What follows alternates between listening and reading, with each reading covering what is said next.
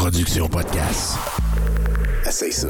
Avertissement. Les propos, commentaires ou positions tenus lors de cette émission sont faits strictement à titre personnel et ne représentent aucune obédience en tout temps. Merci et bonne écoute.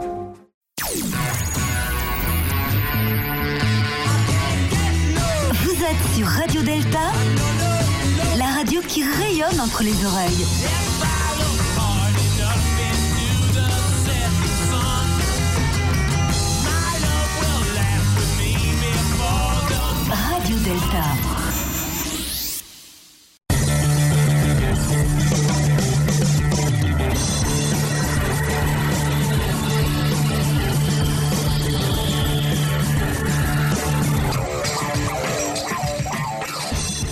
Sous le bandeau, émission numéro 36. Et oui, c'est une surprise pour vous, mesdames et messieurs. Nous sommes de retour seulement une semaine plus tard. Il faut se dire que les gens à la maison, je crois, on est tous un peu... euh, on s'ennuie un peu, je crois. Euh, écoutez, euh, on est quand même tous pris euh, à la maison, euh, toujours pour la cause du coronavirus, bien évidemment. Et c'est pour ça qu'aujourd'hui, on a décidé quand même de continuer euh, pour nous occuper, pour vous occuper, pour être avec vous en tant que tel. Et ça me fait très plaisir d'avoir l'équipe avec moi. On va commencer avec notre frère Sylvain. Salut Sylvain, comment ça va? Salut Franco, ça va super bien. Excellent, excellent. Comment a été ta semaine?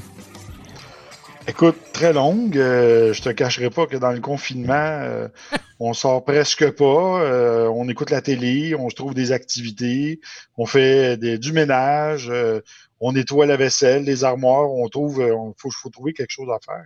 Oh oui. Ben écoute, moi, ça m'a permis, en fait, cette semaine de, de, de- replacer plein de, priorités. En fait, Euh, j'ai euh, j'ai fait. euh, j'ai fini finalement toute ma liste de choses que j'avais à faire, que ça faisait des probablement des mois et des mois que j'avais pas. Euh, eu la chance vraiment de, faire. Donc, j'ai fait toute cette liste-là. Là, maintenant, il me reste, euh, côté maçonnique, là, je te dirais, cette semaine, là, il me reste euh, trois planches à faire. j'ai du travail à faire avec là. Là, je suis rendu dans en, mode maçonnique. J'ai réglé les choses à la maison. Et j'ai remarqué quelque chose. je ne sais pas pour vous à la maison qui nous écoutez présentement, si vous avez le même genre de choses aussi. Mais bon, moi, je suis une genre de personne qui, qui est extrêmement habituellement structurée. Et là, ben, vu que j'ai de travail, parce que je pense que je l'avais dit la semaine dernière que j'avais j'avais perdu mon travail euh, vendredi dernier.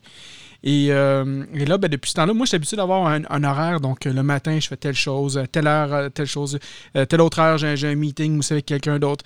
Et là, ben, j'ai- j'avais plus ce- ce- cette. je me sentais comme en vacances. Donc, moi, je- tu je, je, vaguais, je jouais à des jeux vidéo, tout ça. Puis à un moment donné, je me suis tanné. Puis je me disais, ah, je, me- je vais- me refaire un horaire. Donc là, je me suis refait des horaires. Euh, m'entraîner, je m'entraîne à 10 h le matin, à tous les matins. Euh, je fais mes émissions. Là, je, commence à la production d'émissions de radio. Je commence à m'occuper, tu sais, pour au moins avoir un semblant de, de, vie normale. C'est sûr que c'est quand même un peu extrême dans ce qu'on vit, mais euh, je peux te comprendre, Sylvain, que ça, ça vient à un moment donné assez. euh, peut-être ouais, peut-être redondant. Tu, tu penses que c'est quelque chose qu'on pourrait qualifier de redondant, Sylvain? Je te dirais que depuis euh, deux semaines, j'ai fortement usé le plancher du salon à force de tourner en rond. Et, Ah euh, ouais, la ah télécommande, elle est très sollicitée. J'ai passé, je crois, à deux sets de batterie. Là. Alors, Oh, wow. c'est sûr que je me tape des émissions euh, sur Helico, Netflix et ainsi de suite. là. Ouais.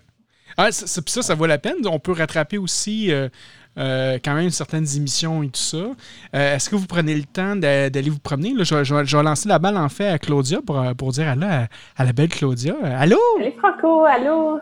Comment, ça ça, va? va? Ça va, toi? Oui, ça va super bien. Mais là, attends, là, là j'ai manqué ma shot. Attends une minute. Non, c'est pas ça que je voulais faire. Non. Maudit. C'était. Ah, c'est celle-là. Ah, c'est Claudia. Allô? Euh, fait que toi, Claudia, comment tu, tu, tu le vis cette, euh, cette dernière semaine-là? Est-ce que vous avez fait des activités dehors aussi? euh, ou t'as Mais fait moi, comme j'ai travaillé de Sylvain? la maison une bonne partie de la, de la semaine. Oui. Et puis, on est allé aussi euh, se promener. on a un parc pas très loin, fait qu'on est allé prendre une grande marche cette semaine. Donc, ça fait du bien de sortir, Je pense que j'avais oublié c'était quoi l'air frais. tu sais que dans ces marches-là, si tu ne veux pas rencontrer personne sur ta route, c'est très simple. Hein. Euh, quand tu vois des gens de loin arriver, tu pars à tousser, là, vraiment là, comme un fou. Puis je te garantis, ça prend à peu près 10 secondes, tu vois les personnes se déplacer. Moi, j'ai essayé de faire ça, puis ça fonctionne super bien. Donc là, j'avais tout le chemin pour moi. Euh, euh, c'était parfait. Nous, le parc est assez grand pour pouvoir. Euh, ah, faut que tu tousses fort dans le parc. d'utiliser de ce superfuge-là. Hein? C'est ça. Non, non, faut que tu tousses fort dans le parc pour avoir le parc à tout seul. Il faut que tout le monde l'entende.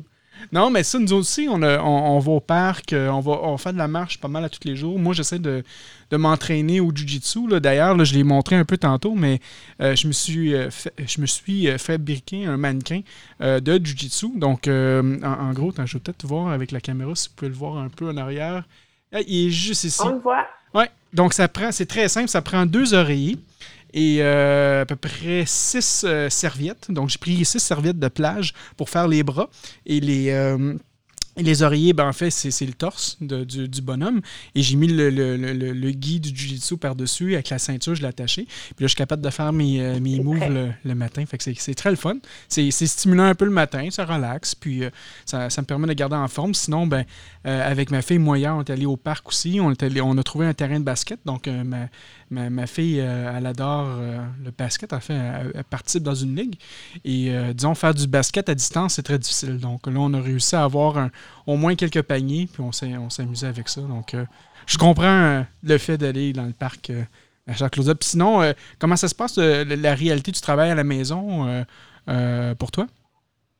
Moi, ça se passe bien, honnêtement. Je suis impressionnée. On est normalement un, domaine dans lequel on ne travaille pas de la maison, puis on s'est organisé très rapidement, donc euh, c'est super.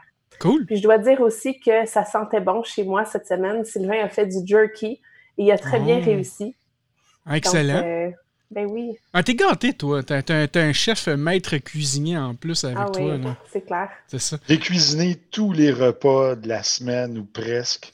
Alors, ça a été du rôti de porc jusqu'au euh, mm. au jerky. Euh, j'ai fait pas mal tout. Ah oui. Ah, excellent, excellent. Euh, notre frère Mitch de Radio Delta, écoute, merci d'être parmi nous. D'ailleurs, il y a le chandail officiel de l'émission Sous le bandeau, un vrai fan. mon frère Mitch, comment ça va? Bah, écoute, ça va. Bienvenue. Euh, enfin, bonsoir plutôt. Euh, bonsoir à vous tous. Bonsoir Franco. Bonsoir Sylvain. Bonsoir Claudia. Comment ça va, toi, de ton côté? Bah, écoute, ça va. Actuellement, il est 20h, 20h23 en France. Il fait nuit, il fait froid parce que je suis dans un coin où euh, il fait, il fait un peu froid actuellement. Il y a eu de la neige il y a quelques jours encore en hauteur. Et bah, écoute, ça va ça va. C'est pas toujours simple parce que le confinement n'est pas quelque chose de, naturel, mais on fait avec. Quoi, voilà. Euh, c'est intéressant que tu parles justement du, confinement parce que euh, nous, euh, je crois qu'on est sur le point de terminer un. Le, Enfin, on a déjà fait la première semaine, le, premier séjour de, de, notre 14 jours de confinement officiel émis par le, par le gouvernement québécois. vous, en France, vous êtes en confinement depuis combien de temps, juste? Là, ça fait un peu plus d'une semaine maintenant.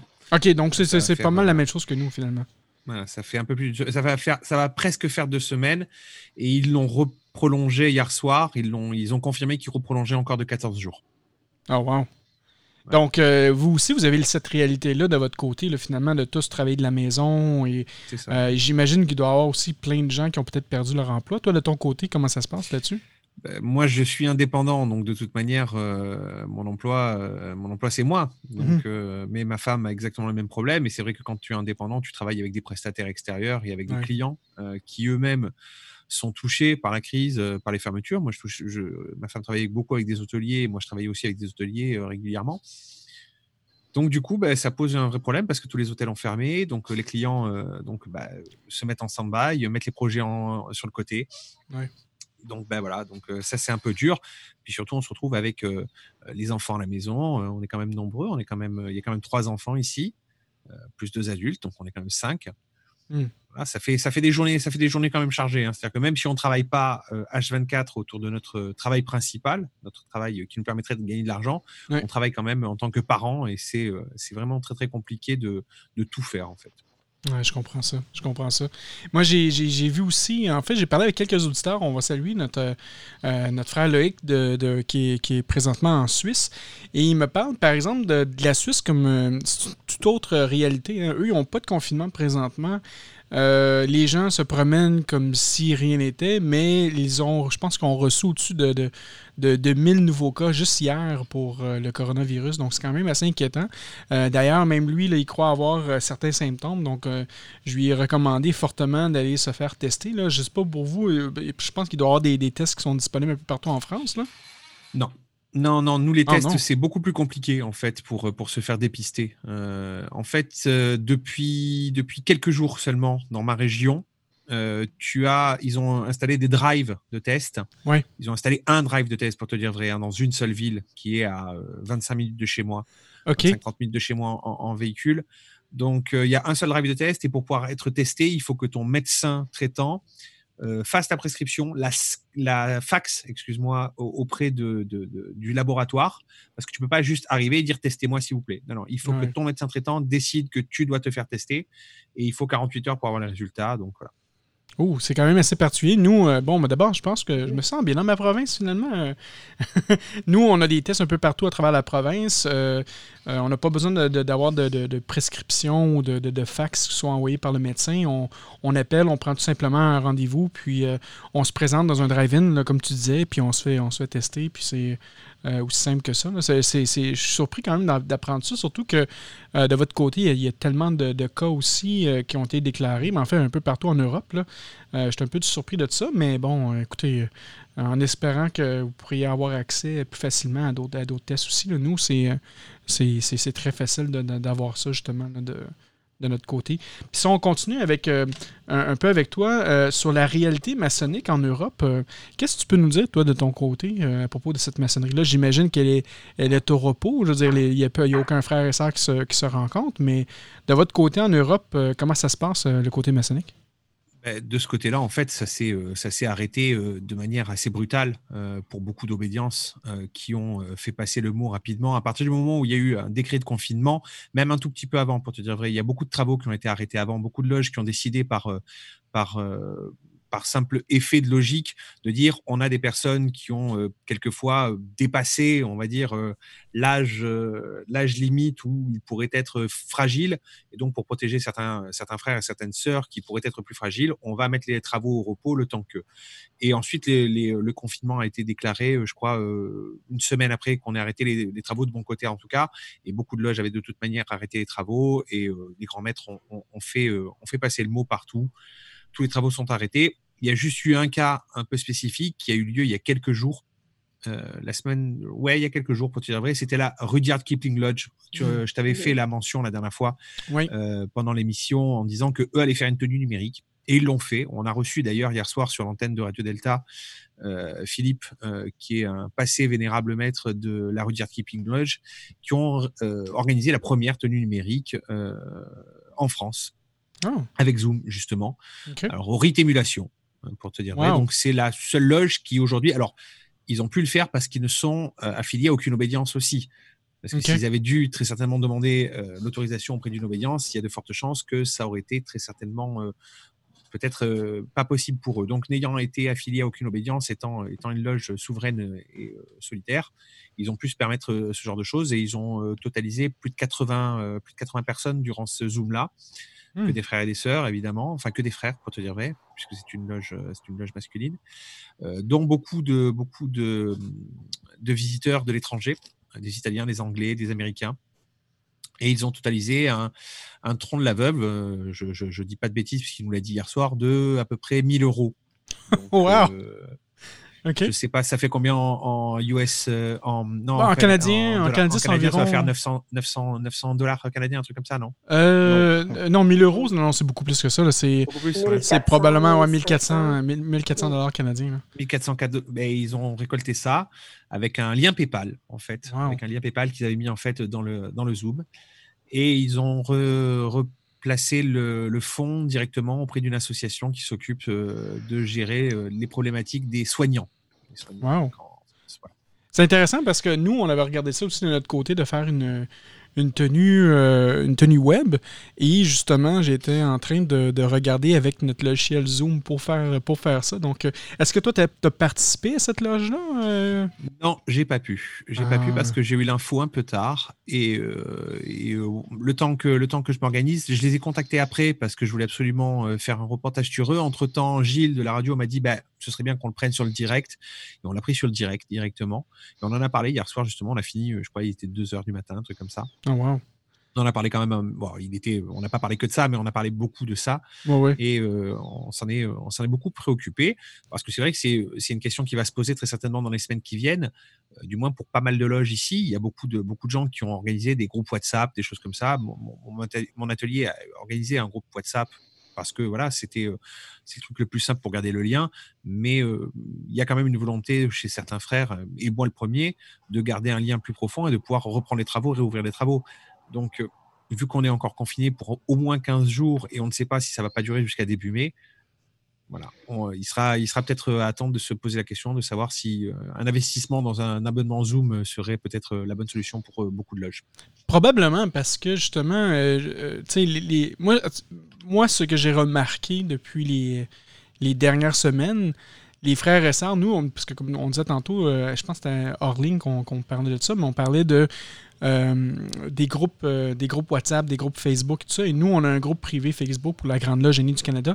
Et on peut voir très certainement qu'il y a beaucoup de frères et sœurs qui euh, faut le dire, qui s'ennuient un peu à la maison, qui, qui, ont, qui ont un besoin de, reconnecter avec les frères et sœurs pour avoir quand même un, peu de, sociabilité, d'être capable de sociabiliser avec les, gens.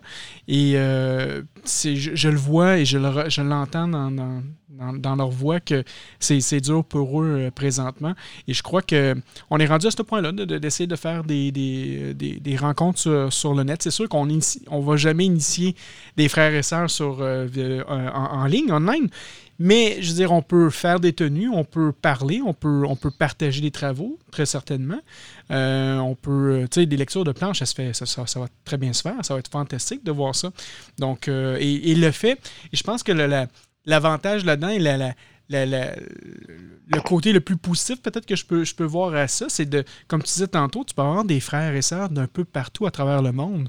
Et ça, c'est génial. Le, le, fait d'avoir 80 personnes, de, 80 frères et sœurs qui sont connectés d'Italie, de, France et tout ça, et d'un peu partout à travers le monde, c'est beau de voir ça. Ça, ça donne une, tu sais, quand on parle de, franc-maçonnerie universelle, là, ben pour moi, c'est ça. C'est une, une, forme de, franc-maçonnerie universelle parce que c'est des gens de toutes sortes de rites euh, qui peuvent parler toutes sortes de langues tous connectés en même temps pour parler de maçonnerie, pour partager.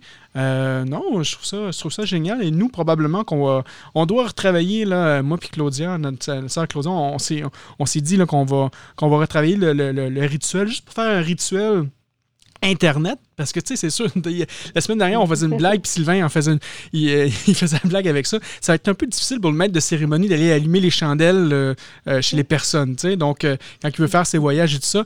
Donc, on va devoir ajuster certaines choses. Mais sinon, non, non, c'est, pour moi, c'est, la solution immédiate qu'on peut avoir pour permettre aux frères et sœurs de, de, rester en contact. Donc, non, non, non, c'est, génial. Même moi, d'ailleurs, je crois que j'avais euh, parce que je suis euh, euh, le frère deuxième surveillant par intérim dans, ma loge et je dois organiser là, prochainement notre, notre tenue d'instruction qui va être par Internet. On va le faire par, Zoom.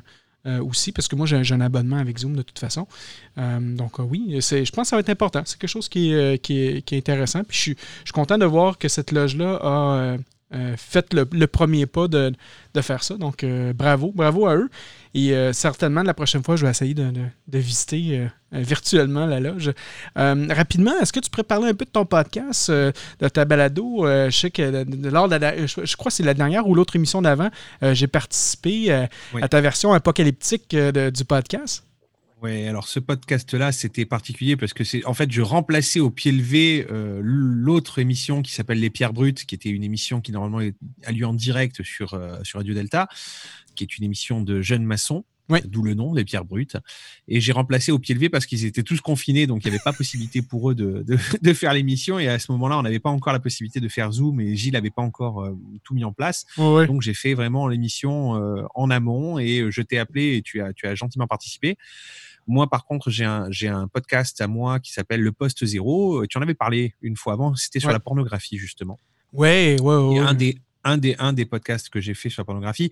Après, j'ai fait la pornographie, mais j'ai fait l'anarchisme, j'ai fait la République, j'ai fait euh, le féminisme, j'ai fait. euh, En fait, je prends un, un mot, un terme, et je vais le, je vais le proposer dans la rue. Je vais demander aux gens ce qu'ils en pensent, ce que eux croient et ce que eux euh, donnent comme définition, parce que déjà, je suis très souvent surpris du nombre de définitions différentes que je peux rencontrer dans la rue. Déjà parce que ça, me- ça me rappelle une chose, c'est que du coup, il n'y a pas une définition fixe et que tout le monde va y mettre un peu ce qu'il veut dedans. Ouais. Et après, je vais généralement voir quelqu'un qui, euh, ou plusieurs personnes qui sont en tout cas un peu plus calées sur le sujet pour essayer d'avoir un avis, puisque je me rends bien compte que bah, finalement, je ne sais rien. je, je le sais, ça, je le sais que je ne sais rien. Donc bah, euh, là, pour le coup, je, je vais là-bas et c'est même la tagline de l'émission, c'est euh, c'est euh, on ne sait rien, mais on n'est pas contre en savoir plus. C'est ça, vous êtes des chercheurs, des chercheurs de vérité dans, dans tous les sujets.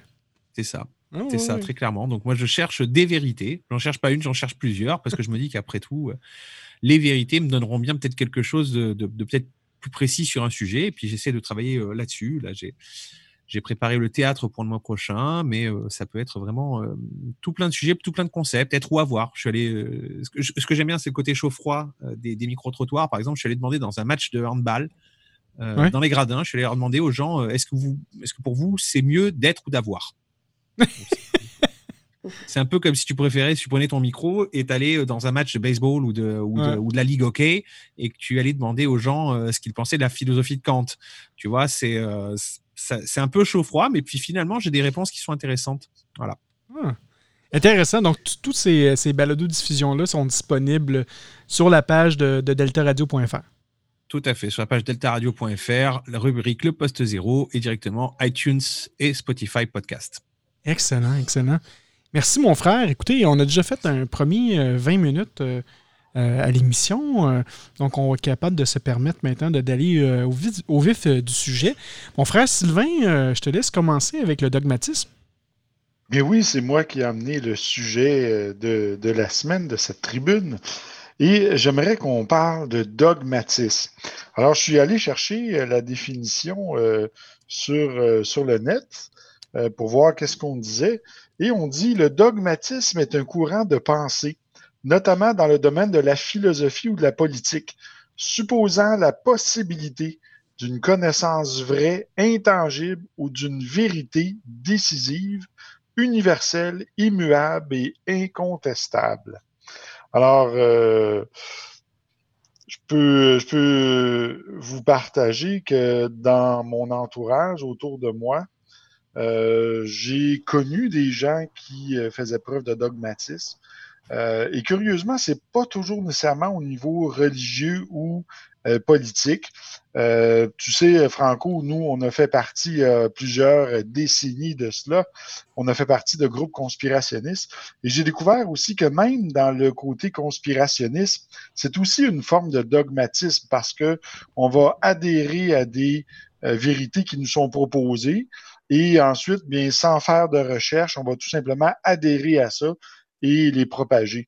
Et euh, c'est à un certain moment donné dans ma vie où j'ai fait euh, le discernement de dire, bien, je vais aller voir plus loin. Je crois que le- la liberté de penser, c'est ce qui est le plus important. Ça fait partie de la liberté de, la fameuse devise liberté, égalité, fraternité qu'on a en maçonnerie. Donc, la liberté de penser, c'est une liberté qui est astreinte de toute forme de dogmatisme. Donc, qui nous permet d'avoir un sens critique et d'aller plus loin, de ne pas accepter ou d'adhérer à quelque chose qu'on n'a pas pris la peine de, vérifier ou d'étudier. Alors voilà, c'est mon point de lancement. Et là, je vous lance la question. Bien, pour vous, euh, ça symbolise quoi le dogmatisme? Et euh, ju- juste avant de vous passer la parole, bien, euh, moi, je pense que c'est une cause euh, de la division dans le monde et aussi euh, euh, quelque chose qui amène euh, la guerre et, euh, euh, la- la division d'opinion. Alors voilà, je vous laisse euh, continuer là-dessus afin qu'on partage davantage.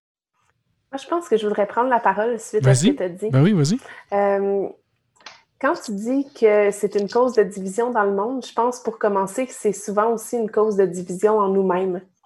Parce que on, des fois, on a un certain côté qui doute, puis l'autre côté qui dit non, non, non, euh, on va croire ça. Tu sais, on a le mental, des fois, qui essaie de catégoriser les choses, puis qui dit mais non, ça c'est logique, on va croire ça.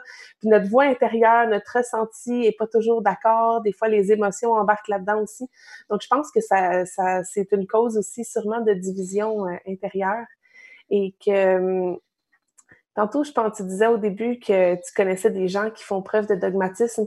Je pense que c'est, ça fait partie du cheminement de tout être humain de passer par le dogmatisme parce que à partir de quand on est jeune, qu'on apprend différentes choses, on apprend certaines choses comme étant des vérités vraies. Et puis, ça prend un certain temps avant que, qu'on, grandisse, qu'on commence à remettre les choses en question, qu'on se pose des questions. Pour certains, ça va arriver plus vite, pour d'autres, c'est plus tard. Euh, puis on, s'en pose à plein de niveaux. Puis des fois, il y a des, certains sujets qu'on ne remet pas en question nécessairement. Puis euh, alors qu'on a remis plein d'autres choses en question. Et c'est peut-être là, au niveau de nos croyances intérieures, qu'on fait preuve de dogmatisme nous-mêmes personnellement. Oui, oui, oui. Puis euh, peut-être de moi, de mon côté, comment que je peux voir ça aussi, tu sais. peut-être le côté sectariste peut-être, tu sais, sectaire et tout ça. Euh, tu sais, quand on a. Tu dois suivre l'idée du, du, gourou ou quoi que ce soit, absolument. Le moment que tu n'es plus dans ce, dans ce, dans ce mouvement-là, ben là, t'es, on, va essayer de te réprimander aussi. Fait que tu faut que tu restes dans ce, dans ce dogme-là. Moi, euh, euh, dans, mon, dans mon pensée. en fait, le, tantôt, Sylvain t'en parlait de mon côté conspirationniste, moi, de tout ce background-là, finalement. Puis, moi, ça me fait penser que dans le temps, tu sais, j'avais, j'avais une radio, moi, qui était qu'on parlait contre les francs-maçons et tout ça, que, contre la maçonnerie en général, tu sais. Et euh, moi, j'ai toujours été, euh, en fait, un peu, pas de dégoût, mais j'ai, toujours eu une pensée critique, une pensée ouverte sur le fait, mais peut-être qu'est-ce qu'ils disent que c'est pas vrai, puis j'ai toujours voulu me chercher ma vérité, tu sais. Et ça a fait en sorte que, un moment donné, ben, euh, ma vérité n'était plus compatible avec leur vérité à eux. Et euh, ben, j'ai carrément été sorti de ce dogme-là. On m'a mis dehors, à couper dans le derrière aussi, là, parce que je voulais vivre mon expérience aussi. Là, fait que des fois, je crois que le dogmatisme peut peut-être emporter. Si t'es pas, si pas en fait dans le même courant de pensée que ces gens-là, euh, ben, automatiquement, tu vas, te faire, te faire sortir de là aussi. Là, euh, toi, Mitch, qu'est-ce que tu penses de ça? j'ai un rapport au dogmatisme qui est, qui est très particulier parce que j'ai été élevé, euh, comme beaucoup de personnes, dans un, dans un dogme, euh, puisque j'ai été élevé dans la, dans la Sainte Église catholique romaine étant enfant. On m'a pas laissé le choix, donc on m'a imposé un dogme, mais c'était l'enfance. Donc je ne cherchais pas à savoir si c'était vrai ou faux. Ensuite, ensuite, la vie fait qu'on réfléchit effectivement, et je reprends un peu ce que disait Claudia. Je pense que il y a une notion de grandir. Le dogme euh, le dogme, s'il sert à, simplement nous, élever ou à nous donner la possibilité euh, de ne pas se poser trop de questions au départ pour pouvoir se concentrer sur quelque chose et pour pouvoir ensuite y revenir, pourquoi pas mais c'est vrai que là, pour le coup, souvent les dogmes euh, imposent une vérité comme stricte et universelle et refusent d'en discuter et disent non, non, ce sera jusqu'à la fin de vos jours. Et c'est ça qui me, qui me pose un problème. J'ai souvent pensé, quand je ne connaissais pas bien la maçonnerie, que la maçonnerie était un dogme par, euh, parmi tant d'autres. J'ai pensé quand j'étais adolescent surtout, euh, parce que c'est quelque chose qui était assez peu connu ou assez peu, euh, assez peu, assez peu. Il n'était pas facile en tout cas d'avoir des informations quand j'étais adolescent sur la franc-maçonnerie. les, les francs-maçons étaient discrets, ils le sont toujours pour certains. Donc j'ai toujours pensé ça comme un dogme. Il a fallu que je, que je m'y éprouve pour me rendre compte que ça n'était pas un, mais, euh, mais c'est vrai qu'on pourrait se poser la question, et beaucoup de gens sur Terre se posent la question et se disent tiens, est-ce que la franc-maçonnerie n'est pas un dogme au même titre qu'une euh, religion?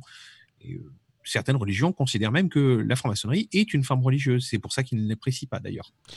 Oui, oui. Ben, en fait, c'est un, un, un, bon point que tu apportes, que même depuis depuis, euh, depuis le début de la maçonnerie, euh, en fait, pendant un certain temps, même la religion catholique voulait excommunier tous les, tous les, chrétiens qui étaient, euh, qui étaient francs-maçons parce que pour eux, c'était de la, compétition. moi, je reviens vraiment avec un, concept de, business là-dedans.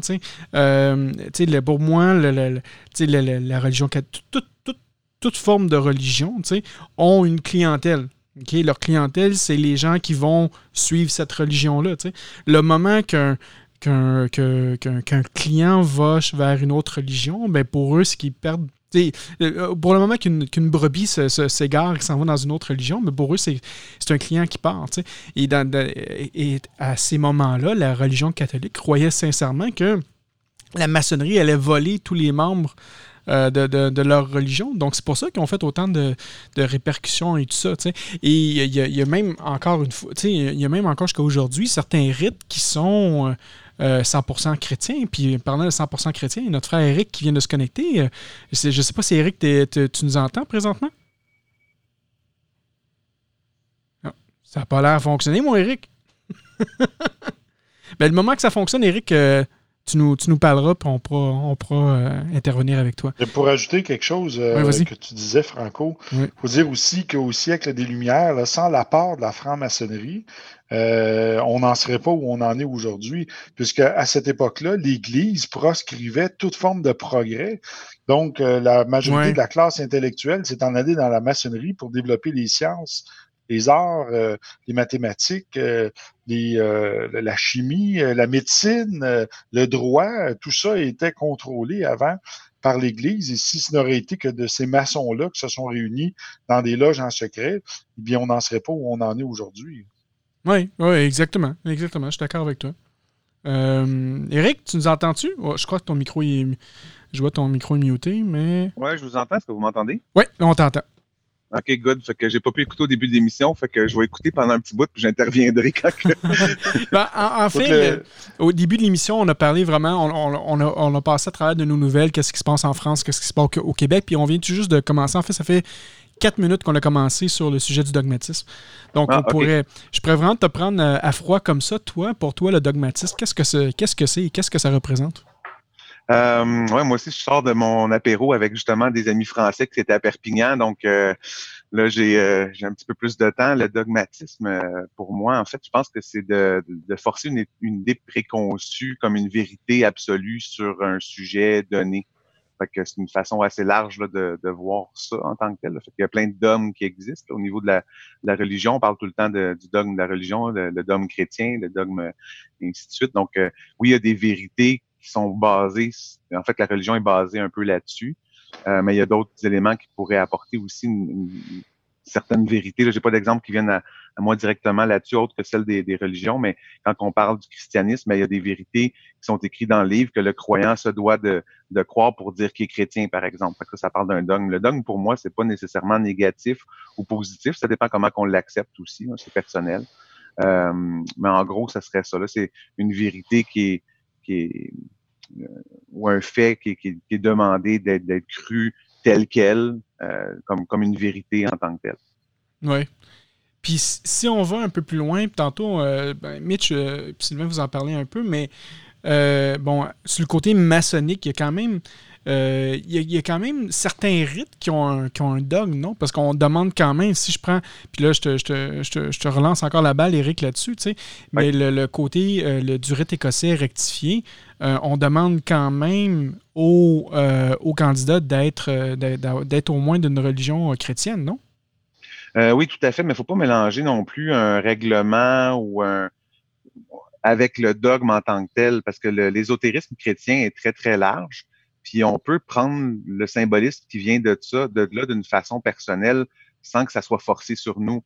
Euh, c'est juste que euh, on parle du RR parce que moi je le pratique, j'ai été initié dans ce rite-là, puis euh, je, le pratique depuis un, bon bout. Puis ce qu'on dit publiquement, c'est qu'on accepte les gens qui sont chrétiens ou sur le point de le devenir ou qui ont une philosophie qui va dans ce sens-là, parce que la trame de fond de l'histoire qu'on raconte, puis les points culminants des grades supérieurs, ben, ça serait de se mentir à soi-même. Si on n'est pas chrétien, il va avoir un clash à un moment donné en quelque part. Fait que ça n'a pas rapport avec le dogme, c'est plus par rapport à, au chemin, je pense, qu'on veut prendre. Euh, le RE2A, si on regarde les degrés euh, des ateliers supérieurs, mais il y, a des, il un côté qui est très chrétien aussi, mais euh, il n'y a pas personne qui est obligé d'aller là non plus. On peut faire notre maçonnerie très, très ouverte euh, aux trois premiers degrés au RE2A, puis il n'y a pas de problème. C'est juste que le, le RER, c'est plus comme un règlement ou un code qu'il faut suivre, mais pas nécessairement un, dogme, parce que en loge ou dans l'ordre en tant que tel, chaque personne peut prendre les, éléments personnellement puis les interpréter comme ils veulent. Euh, mais oui, à un moment donné, euh, il peut avoir des, des, serments à faire ou des qui sont basés sur un certain christianisme ésotérique, mais encore là, c'est très ouvert. Là, on parle pas de la religion ici. Là, on parle plus des idées, de pensée. oui. Puis c'est drôle, hein, Mitch, parce que tantôt, on parlait de la religion catholique qui voulait excommunier les, euh, euh, les, les, maçons, tu sais, qui, qui, étaient chrétiens, mais autant que dans le rite écossais rectifié, puis même, même dans, dans certains rites du rite écossais, en fait, dans certains rituels du rite écossais en 5-7 on a quand même la Bible aussi, tu sais, fait que c'est... Oui, l'évangile selon euh, l'évangile de Saint Jean, oui, tout à ah fait. oui, c'est ça. Donc ça vient. Est-ce que le dogmatisme viendrait aussi avec euh, si je lance ça de même, est-ce que le dogmatisme viendrait aussi avec l'ignorance? Qu'est-ce que vous en pensez de ça? Hmm. Pas faux, effectivement. Alors, peut-être pas l'ignorance, mais peut-être que le dogmatisme est là justement pour, euh, euh, pour imposer une forme d'ignorance aussi, peut-être. Ah oui? Il faut dire aussi que dans l'histoire, euh, la religion a servi à, civiliser les gens. Un jour, j'avais une conversation avec un, ami avocat. Lui, il me disait que le dogmatisme, en fait, c'est un contrat d'adhésion dans lequel tous les termes et conditions du contrat sont en faveur et au bénéfice du stipulant. Et celui qui adhère, bien, n'a rien à dire, faut qu'il suit les termes et conditions. Donc, c'est vraiment euh, le dogmatisme et certaines religions sont carrément comme un contrat d'adhésion, en fait. Ouais, ben moi, je suis d'accord un petit peu avec ce que tu dis, Sylvain. Puis, j'essaie de trouver des exemples dans ma tête. Puis, ça me fait penser un peu, euh, bon, disons, aux valeurs ou aux, vertus euh, d'une religion qu'elle prêche, par exemple, comme la tempérance ou la, je dis, n'importe quoi. Mais tu sais, si tu es d'accord avec ça, ben oui, c'est un dogme, mais c'est pas nécessairement mauvais. C'est juste, comme tu le dis, c'est un peu comme un contrat dans lequel tu es, correct de participer, puis euh, euh, moi, je, moi, je le vois un petit peu comme ça aussi. Fait que c'est pas nécessairement péjoratif ou négatif. faut juste savoir qu'est-ce que ça implique. Puis, ouais, c'est ça, où est-ce que les choses commencent, où est-ce que les choses arrêtent. Euh, moi, je vois ça comme ça un peu. Il faut dire aussi qu'un dogme qui est très dur va, va automatiquement euh, conduire vers le fanatisme aussi. Hein. Puis la radicalisation. J'en connais, moi, personnellement, des gens qui sont des chrétiens purs et durs, mais radicalisés. Là, eux, ils peuvent prendre euh, n'importe quel homosexuel parce que c'est dit dans la Bible que c'est, ça se fait pas. Là. donc, euh, ça, ça devient à ce moment-là de la radicalisation. Mm. Et euh, j'en ai vu aussi de la radicalisation au sein même de la maçonnerie. Je sais pas si tu te rappelles, Franco? Vas-y, vas-y avec l'histoire pour me, me le faire rappeler. Ah, bien, un jour, j'ai échangé avec un frère euh, d'une loge euh, d'une loge affiliée à la Grande Loge du Québec, puis je me suis fait euh, traiter d'imposteur et de toutes sortes d'affaires, puis lui détenait la vérité, là, puis nous, on est tous des, des, faussaires. Donc, c'est une forme de radicalisation aussi. Alors, ben, en fait, même au sein de la maçonnerie, on peut l'en retrouver. C'est ça, c'est une, une, forme de dogmatisme entre la maçonnerie moderne et la maçonnerie des anciens. C'est quasiment ça aussi. Mais ici au Québec, il faut dire qu'il y a toujours eu une guerre entre les Anglais et les Français.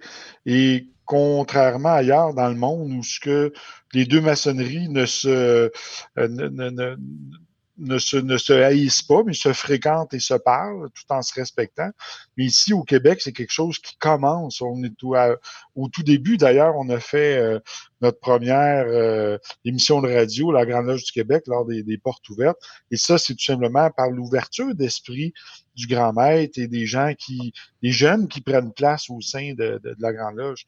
Euh, mais la Grande Loge n'a jamais été radicalisée comme telle. Ce sont strictement des individus qui ont cette pensée-là, qui, euh, qui agissent comme ça. Il y en a dans, dans, dans, tous les types de maçonnerie, comme il y en a dans toutes les religions aussi. Des radicaux, il y en aura tout le temps. Oui, ben c'est ça. ça. Ça revient aussi, euh, euh, en fait, les, les radicaux, l'intégrisme, c'est des, des, choses qui, sont, qui vont arriver même dans certains pays. Là. Donc, c'est une forme, effectivement, de, dogmatisme.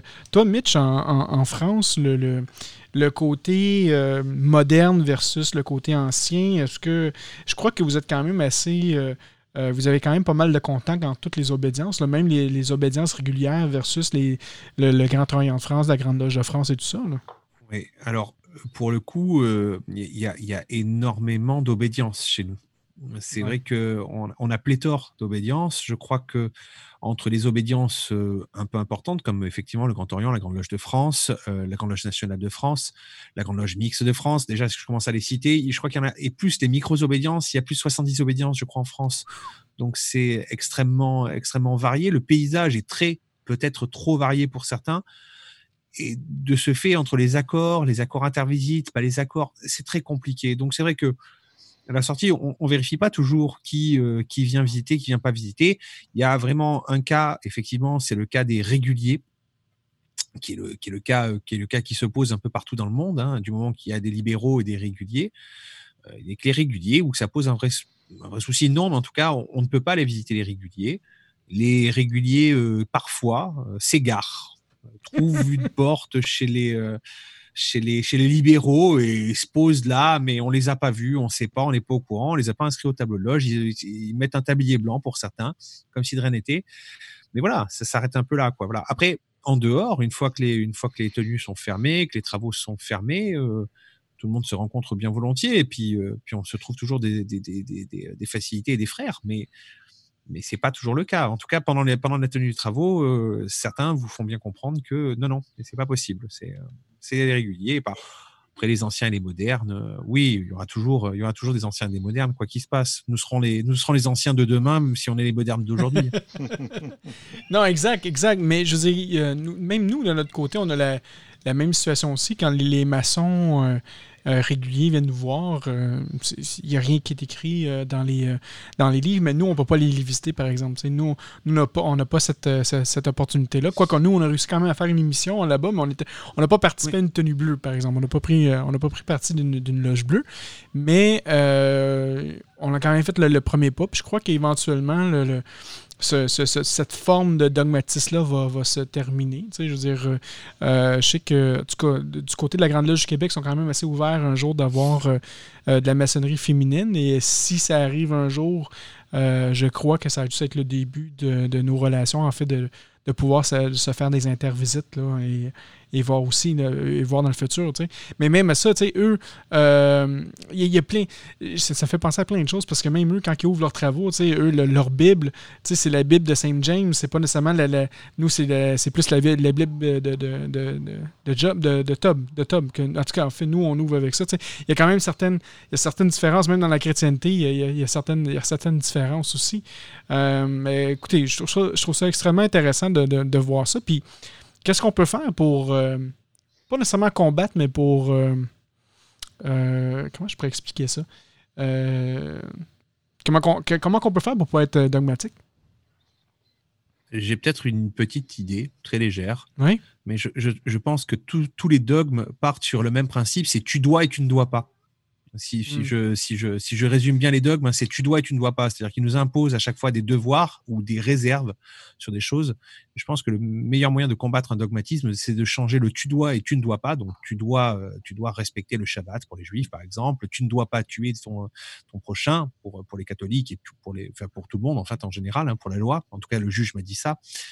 Et euh, donc, changer ce tu dois et tu ne dois pas par qu'est-ce que tu penses et qu'est-ce qui est le mieux ce serait déjà un bon début, en tout cas, pour commencer à, lutter contre, contre la part dogmatique qui est en nous, parce qu'on a tous une part dogmatique, je pense. Oui. Toi, Claudia, qu'est-ce que tu en penses de tout ça? Moi, je pense que, ben, en fait, je suis d'accord avec euh, ce que mon frère Mitch vient de dire. Et puis, tout à l'heure, Sylvain a nommé euh, l'ouverture d'esprit aussi. Hmm. Et puis, pour moi, c'est quelque chose qui, qui, qui, est très important de ce côté-là. Parce que quand on est ouvert d'esprit, on se pose des questions. On rejette pas d'emblée une, une, vérité ou quelque chose. On, on, prend la somme. On s'intéresse à plein de choses différentes. On se renseigne. On vit nos expériences. On prend la somme de ça pour, pour notre vérité sans tenter de l'imposer aux autres. Donc, je pense que c'est vraiment euh, l'ouverture d'esprit qui est une clé de ce côté-là. Hmm. Intéressant. Est-ce que ça serait pour ces raisons-là, peut-être que le, que, que, le Grand Orient de France a décidé euh, dans les années 1800 de se séparer justement de la Grande Loge d'Angleterre, puis qui n'était plus d'accord avec les avec peut-être le, dogmatisme que, le, que, que les, les, maçons modernes euh, euh, voulaient imposer? Je lance ça comme ça. si vous avez une réponse, qu'est-ce que vous en pensez de ça? J'y étais pas, je peux pas jurer, donc euh, je peux pas te le dire. Mais il y a quand même de fortes chances. C'est-à-dire qu'on est passé d'un dieu révélé euh, à, euh, à, un grand architecte de l'univers déjà. Donc il y a quand même, quand même eu un, voilà, un petit, un petit glissement, un petit glissement sémantique. Et puis après, bah, je, je, crois que le Grand Orient, puisque je les connais assez mal, pour dire vrai, je crois que le Grand Orient a, littéralement même euh, laissé de côté la notion même de grand architecte de l'univers. Oui, pour appeler ça finalement la franc-maçonnerie universelle, tu sais, pour justement, je crois, enlever le plus de dogmatisme euh, que, que possible. À, à, ma compréhension. À ma compréhension. En tout cas, de, de ce qu'on m'en a expliqué, en tout cas, j'ai cru comprendre ça effectivement. Oui, exactement. Euh, rapidement, je vais aller sur, euh, sur le chat avant qu'on continue dans, nos, euh, dans notre discussion. Il y a quand même plusieurs frères et sœurs qui sont, qui sont là, en fait, puis et des auditeurs. On a Céline qui est là, on a Abraxas qui est là, on a Toutou Mona qui est aussi qui nous dit bonsoir mes frères et sœurs. Donc un, un, grand allô à, vous autres. Et d'ailleurs, si vous avez des questions euh, euh, ou commentaires à apporter à l'émission, euh, vous pouvez le faire dans, le chat finalement de, l'émission sous le bandeau sur la page Facebook. Donc facebook.com baroblique sous le bandeau. Vous allez sur l'onglet en direct de notre émission et vous pourrez voir les commentaires et nous, on pourra, on pourra y répondre très certainement. Donc, si, euh, si vous avez des commentaires ou si vous avez des, suggestions euh, à apporter à l'émission, ben, vous pouvez juste les apporter là, puis ça va nous faire plaisir aussi euh, de, les apporter, de, enfin, de, les nommer au micro. sinon, bon, si on continue là-dedans, là, on a parlé un peu du Grand Orient de France, ma théorie sur le Grand Orient de France et tout ça. Sylvain, on, donc, on, on fait quoi avec tout ça, ce, dogmatisme-là? Comment qu'on doit, on doit vivre ça? Ben, d'une part, je dirais que le dogmatisme a sa raison d'être parce qu'il va permettre à un individu d'apprendre quelque chose et à un certain moment de sa vie, il va choisir peut-être la liberté de penser et ensuite va, va, critiquer, poser des questions, remettre en question certaines choses qui lui sont proposées et ça fait partie d'un esprit critique. Et ensuite, cet individu-là va tranquillement avancer sur le chemin de la spiritualité, y découvrir. Et l'important, c'est de garder, euh, il y a un dicton qui dit, l'esprit, c'est comme un parachute. Hein? S'il est fermé, tu vas t'écraser, puis s'il est ouvert, eh bien, euh, tu vas réussir à atterrir sur tes deux pieds. Donc, il faut garder un esprit ouvert tout au long de ce parcours-là. Et euh, par, exemple, il y a un conspirateur très connu là, qui est David Icke. David Icke nous parle des reptiliens, des conspirations de la reine d'Angleterre, de tout ça. Alors, de ne pas l'écouter lorsqu'il dit une théorie ou quelque chose, ben, c'est de le rejeter. Il faut pas rejeter. Euh, et ça, c'est ma soeur Claudia là, qui faut lui donner le mérite parce que durant notre, durant notre dîner, on en a parlé. Et elle a dit, il faut justement pas le rejeter, au contraire, il faut l'écouter. Et ensuite, on peut se faire une opinion ou une idée. Et on, se doit, en tant que maçon, d'aller valider si c'est la vérité. Et si on peut pas le valider parce que c'est à l'autre bout du monde ou pour X raison, moi, là, ça fait 15 ans que j'entends parler des reptiliens. J'en ai pas vu encore, j'en ai pas fréquenté, j'en ai pas débusqué. J'en ai jamais vu. Des Illuminati non plus, non, d'ailleurs. Alors, j'ai fini par me faire à l'idée que peut-être ça n'existe pas, mais peut-être que ça existe aussi. Alors, je ne reste pas fermé à l'idée. Hmm. Alors, le, dogmatisme, ça a une raison d'être jusqu'à ce que l'individu prenne pleinement conscience de qui il est, puis qu'il s'avance sur le chemin initiatique et découvre ses propres vérités. Hmm. Et il y avait un sage qui disait un jour, si quelqu'un te dit chercher la vérité, suis-le. Et si quelqu'un te dit l'avoir trouvé, eh bien, fuis-le. Et puis on parle souvent des Illuminati, mais on oublie, on oublie beaucoup les MOPS, hein, les pauvres. Hein. on n'en parle jamais de ces gens-là, les MOPS. Oui, les MOPS. Hein. Il y a eu, il y a eu une, une, autre société qui a, qui a, défrayé la chronique en Autriche, Autriche, Hongrie, Allemagne, à peu près la même période que les Illuminati, les MOPS, qui est une société qui avait, euh, qui avait pris comme, comme habitude euh, d'ouvrir les travaux avec des, euh, des, des, cris de chiens, des grattements. Au lieu de taper à la porte du temple, ils grattaient en fait, parce que le MOPS, le MOPS, le carlin, tu vois, tu vois à quoi ça ressemble un carlin, le chien, le carlin, cette espèce de petite petite boule un peu avec une bouille un peu un peu écrasée. En fait, ils, ça s'appelle un mops en, en, en allemand. Et donc le rituel MOPS, voilà. Et pareil, ça a été une société qui a été considérée comme une société dangereuse au même titre que les Illuminati pendant un temps. Voilà. Donc on les oublie toujours, les MOPS. Tout le monde parle que des Illuminati. Je serais un MOPS, je, je ne serais que deux, je porterai plainte. Ouais, mais pourquoi avoir peur de, de, cette euh, société-là quand leur symbole de reconnaissance, c'est se renifler le cul à chaque fois, voir si on, on se reconnaît comme tel? Je c'est pas sérieux, là, ces choses-là. Oui, oui, oui. Mais en plus, c'est ça. Hein, dans, le, dans le rituel, si tu tombes sur un vieux rituel MOPS, euh, tu as euh, comment reconnaître un MOPS au fait qu'il. Alors, je crois que l'initié devait lécher la main de la grande maîtresse et tout, parce que c'était une maçonnerie féminine en plus, hein, en grande partie. Hein. Il y avait beaucoup de femmes qui, qui pratiquaient ça parce que c'était une maçonnerie de salon, pour dire vrai. Donc, c'était pas, c'était pas, c'était pas comme on connaît au RE2A, au RER, tout ça. Mais, c'est encore un autre problème. Tout ce que tu me dis, c'est que c'est pas bon pour le coronavirus. Là, si on se lèche, la, main à chaque fois, là, c'est, pas bon pour les frères. Ah non, clairement, c'est très mauvais pour le coronavirus. C'est une très mauvaise idée, vraiment. Distanciation sociale, RE2A, RER, c'est très bien. Euh, c'est drôle, c'est drôle, c'est drôle. Euh, toi, Claudia, tu disais qu'est-ce que tu avais à dire sur le, qu'est-ce que vous avez discuté avec, euh, avec Sylvain, justement? Y avait-tu d'autres choses là-dedans aussi qui, qui seraient peut-être important d'en parler? on parlait aussi de, de la tradition parce que très souvent, on entend euh, beaucoup, tu sais, comme là, on commence euh, des loges euh, peut-être virtuelles, des choses comme ça. Donc, il y a beaucoup de, gens qui disent Ah, mais non, il faut garder nos traditions passées. Et puis, j'ai lu une planche à un moment donné, puis ce qui m'avait beaucoup interpellée, puis ce que j'avais accroché, c'était un peu la, distinction entre la, la, tradition avec un T majuscule versus les traditions. Où est-ce que la tradition est un peu le chemin euh, que, que, prend l'être humain, le chemin initiatique que prend l'être humain, qui peut faire que, que ce soit à travers la franc-maçonnerie, que ce soit à travers la religion, que ce soit à travers n'importe quel cheminement spirituel, développement spirituel, euh, etc., même dans sa vie de, de, tout être humain, là, dans sa vie de tous les jours. Et les, les traditions qui sont appelées à changer au fil du temps pour euh, rejoindre les gens, pour se moderniser, puis pour les traditions porter la tradition, donc la, la tradition qui nous permet de, qui est l'évolution en fait de, inhérente à l'être humain. Donc, euh, c'était un peu de ça qu'on parlait, du, du, dogmatisme parfois, de, de, vouloir garder les choses exactement comme ils sont, de, de rien vouloir changer, de pas vouloir évoluer. C'est une forme aussi d'étroitesse d'esprit et puis euh, de dogmatisme aussi.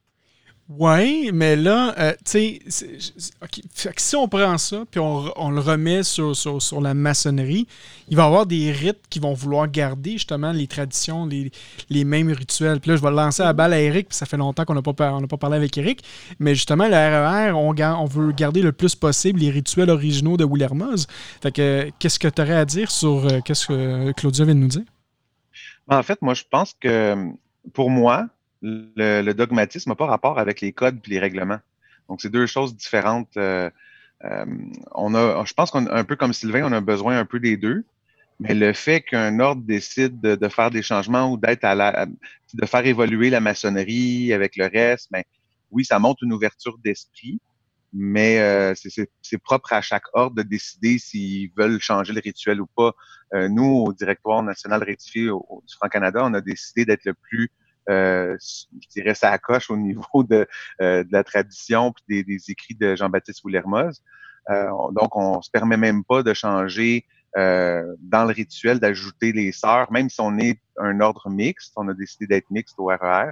je sais qu'il y a certains auditeurs qui peuvent trouver que c'est une aberration, mais nous, on a décidé de faire cette avancée-là dans les traditions. Donc, on garde la tradition chevaleresque, mais il n'y a rien qui a été dit textuellement que les femmes ne pouvaient pas en faire partie. Donc, nous, on a décidé de rendre ça mix. Est-ce qu'on est rendu adogmatique parce qu'on a décidé de changer un règlement? Je pense qu'il n'y a pas de lien entre les deux. C'est le, dogme va dire, ben, tel symbole en loge, ça veut dire ça. Puis tout le monde, vous devez dire que ça dit ça. Pour moi, ça, c'est un dogme. Un règlement, c'est de dire, ben, la loge doit être décorée de ces symboles-là. Donc, tu peux pas enlever un des symboles, tu as besoin de ces symboles-là pour travailler. Après ça, toi, comment tu l'interprètes? Ben là, c'est toi qui décides. Fait qu'à ce moment-là, la loge est dogmatique parce qu'elle laisse libre pensée, libre cours aux, personnes avec leurs propres idées par rapport aux symboles. Mais il y a quand même une partie de dogme, un peu comme notre frère Sylvain disait, qui est nécessaire, je pense. Mais au niveau des traditions, pour moi, puis le dogme en tant que tel, c'est deux choses euh, séparées. Excellent. Excellent. Merci, Eric, de ton intervention. Euh, mes, mes, mes, amis, mes frères et sœurs, euh, on arrive déjà euh, à l'heure. Il nous reste à peu près 7 minutes à l'émission. Euh, on va peut-être commencer rapidement avec le, avec le mot de la fin. avant, de, avant de faire le mot de la fin, est-ce qu'il y aurait un frère ou une sœur qui voudrait conclure le sujet sur le, dogmatisme? Peut-être Sylvain, peut-être le monsieur qui l'a initié, peut-être qu'il voudrait le, le terminer aussi? Oui, oui, je pense que le danger dans le dogmatisme euh, survient à partir du moment où les individus deviennent des vont, vont aller vers le fanatisme et le, la radicalisation. Et c'est là que ça devient un problème. Euh, le dogmatisme en soi n'est pas mauvais parce qu'il permet à un individu de se civiliser ou d'être encadré dans une démarche euh, spirituelle ou religieuse. Donc, c'est pas mauvais en soi, c'est rien de négatif. Ça le devient strictement quand les gens vont avoir tendance à se radicaliser. Parce que là, là, ils détiennent la vérité. Et j'ai eu euh, récemment à discuter, en fait, il y a, quelqu'un du domaine des conspirations qui m'a approché, euh, puis qui disait toutes sortes de faussetés sur la maçonnerie. Alors moi, j'ai proposé, je dis, écoute, je vais m'asseoir avec toi, puis je vais te dire les vraies choses. D'abord, c'est quoi une obédience? C'est quoi une loge? C'est quoi les, degrés? Comment ça fonctionne? Puis, je dire qu'est-ce qui était dans la mesure, là, qui n'est pas du secret. Parce qu'il disait, lui, qu'on était tous reliés à la grande, à la, reine d'Angleterre. Puis, j'écoute, c'est faux, on n'est pas tous reliés à la, puis lui, il comprenait pas que les, euh, les, loges ou les obédiences étaient souveraines, puis qu'il n'y avait pas d'autorité maçonnique mondiale comme telle qui gouverne tous les loges et tous les maçons. Là. C'est pas une organisation telle la, CIA ou quelque chose comme ça. Mais dans sa tête à lui, c'était ça. Alors j'ai pris le temps de lui expliquer. Mais au fur et à mesure qu'il me répondait, euh, je voyais clairement qu'il était euh, dogmatisé là, dans les conspirations. Puis même si j'y expliquais les choses en faisant preuve d'une grande transparence, puis d'une écoute active, bien lui, il se fermait constamment, puis euh, il, était, il était vraiment radicalisé. Et euh, ça finit qu'on on, s'est accroché, là, puis il m'accusait de toutes choses. Et euh, quand je lui disais, écoute, relis ce que tu as lu, ce que tu as écrit, puis mets-les au jet, là, c'est de toi, tu parles, c'est pas de moi. Euh, puis il m'accusait de plein d'affaires, d'être un criminel de guerre nazi. Puis, tu sais, d'une part, je dis, tu connais pas ton histoire parce que les nazis ont chassé les francs-maçons en Europe. Donc, euh, les francs-maçons ont été persécutés par les nazis, donc on n'a jamais travaillé avec eux. Mais lui, dans sa tête, là, on est la continuité du quatrième Reich. Alors, regarde, je respecte sa vision, ça y appartient le, temps est un facteur de discernement, mais c'est un exemple de la radicalisation. Et cette personne-là a même voulu entrer dans la maçonnerie et s'est fait refuser. Et parce qu'elle s'est fait refuser, peut-être que cette personne-là, elle est fâchée, puis là, ben, elle s'en prend à la maçonnerie davantage. Alors, une chance qu'on ne l'a pas laissé entrer parmi nous. Fait que là, Sylvain, je te comprends bien. tu t'es battu entre ton dogme et son dogme, et euh, c'est ton dogme qui a gagné, c'est ça? C'est son dogme qui a gagné. Là. Moi, j'ai rien gagné. J'ai juste, euh, j'ai juste voulu euh, éclairer quelqu'un comme moi, j'ai été éclairé lorsque j'étais conspirationniste. Il y a un franc-maçon qui m'a parlé, qui m'a dit Écoute, c'est pas tout à fait ce que tu crois à la maçonnerie. Puis euh, quand j'ai vu ça, finalement, je me suis aperçu que je véhiculais de la désinformation. Et le jour où j'ai été initié apprenti, j'étais sûr que j'allais vendre mon âme au diable. Finalement, je me suis aperçu que c'était pas ça du tout. Et tout le reste du processus maçonnique, c'était pas du tout ce que j'avais vu sur Internet ou ce que les gens disaient. C'était complètement l'opposé de ce qui était véhiculé là, en termes de par les conspirationnistes. Donc, euh, euh, je dis pas que la le, fait d'être conspirationniste, que c'est de la radicalisation automatiquement, non. Mais ça peut le devenir. Moi, mon meilleur ami s'est suicidé parce qu'il était, il s'était radicalisé. Là. Il vivait dans un bunker à Saint-Sauveur, puis euh, il n'y avait pas de téléphone cellulaire, il vivait complètement out of the grid. Là. Puis lui, il attendait un jour ou l'autre euh, que ça allait exploser dans le monde, puis qu'il allait instaurer la loi martiale. Quoique, avec le coronavirus, il n'est pas bien loin de la vérité. D'ailleurs, j'ai même rêvé à lui la veille avant qu'il qui, qui instaure les mesures de confinement. Et lorsque j'ai rêvé à lui, je le voyais qui riait dans le rêve, il se pliait en deux. Ça fait quand même cinq ans de ça que c'est qu'il est décédé. Je me disais, mais pourquoi qu'il rit de même? Tu sais, là, j'ai compris le lendemain quand il est arrivé tout ça. mais bref, tout ça pour dire que euh, le problème, que ça soit euh, chez les conspirationnistes, même chez les gens qui sont matérialistes. Parce que le matérialisme, ça peut être une forme aussi de dogmatisme, hein, parce que ton Dieu, c'est l'argent, puis la seule vérité, c'est l'argent, la business, le pouvoir, puis ça devient une forme aussi. Donc, le problème dans tout ça, c'est lorsque ce dogmatisme-là se transforme en radicalisation. Alors voilà, j'ai dit, je laisse la parole à mes frères et sœurs. Merci Sylvain, je vais le prendre comme ton mot de la fin en même temps. Euh, on va y aller avec... Euh, euh, attendez, il faut que j'arrange ça. Donc, on va y aller avec notre sœur Claudia. Ton mot de la fin? Oui. Mon mot de la fin, c'est surtout que je crois que ça peut être la pensée qui peut être dogmatique. Euh, quand on caractérise les choses de noir ou blanc, puis ça devient une, vérité absolue. Donc, euh, j'encourage tout le monde, en fait, à garder une, forme d'ouverture d'esprit et à se rappeler qu'on n'a pas la vérité. On peut avoir notre vérité au moment où est-ce qu'on l'a, mais au fil de notre processus euh, d'évolution personnelle, nos vérités changent parce qu'ils sont confrontés à d'autres vérités de d'autres personnes et ça, ça évolue au fil de nos expériences. Excellent. Donc, merci. merci. Claudia. Mitch! Oui, Franco. Ton mot de la fin. Mon mot de la fin, ce serait de te dire que je souhaite pour le, pour le futur euh, continuer à combattre mon propre dogme pour ne pas tomber dans d'autres dogmes. Ah! Voilà. Excellent. Merci, mon frère. Tu diras aussi allô à ton, ton garçon en arrière qui s'est promené le petit charlange qui, qui, passe comme ça. Merci mon frère. Euh, mon frère Eric? Euh, oui, ben en fait, pour pas répéter euh, certaines choses qui ont été dites, je trouve que j'étais pas mal aligné avec ce que notre frère Sylvain disait. Je pense qu'il y a une partie d'homme qui est nécessaire, mais il y a des différences à faire avec tradition. faut pas mélanger les choses. Les lignes sont fines. mais c'est une discussion qui était très intéressante. J'aurais aimé ça arriver un petit peu plus tôt pour pouvoir en écouter un peu plus, mais ça m'a fait plaisir. Puis euh, j'espère qu'on va pouvoir euh, remettre ça bientôt. Ben, écoute, euh, Eric, probablement que la semaine prochaine, on va se faire une autre émission aussi. On est rendu à faire une émission par semaine. On, est, on, a, on a quand même assez de disponibilité présentement, donc ça sera, ça sera, tu seras le bienvenu encore une fois de revenir à l'émission. Et j'en profite pour passer l'invitation indirecte, on va dire. on fait toujours notre libre antenne, nous, tous les soirs, toutes les nuits sur Radio Delta. Euh, alors à partir de 23h30 heure française, donc ce qui va vous faire euh, très certainement euh, sur les coups de 19h, 19h, 20h heure québécoise, si je calcule vite, par Zoom aussi. Donc vous êtes bien évidemment le bienvenu et c'est avec plaisir que l'antenne est ouverte à tous, hein, à toi Claudia, à Sylvain, à Eric et à toi, bien évidemment, Franco, on t'attend avec impatience. Oui, ben, il vient de m'envoyer l'invitation. Donc, euh, euh, je sais que demain, euh, il, faisait une émission, mais moi, demain, j'ai une autre émission que j'organise qui s'appelle d'ailleurs La Quarantaine. Si vous voulez écouter ça, sur notre page Facebook qui est facebook.com baroblique quarantaine podcast. Donc, c'est cinq podcasters que je connais depuis au minimum 15 ans de ça.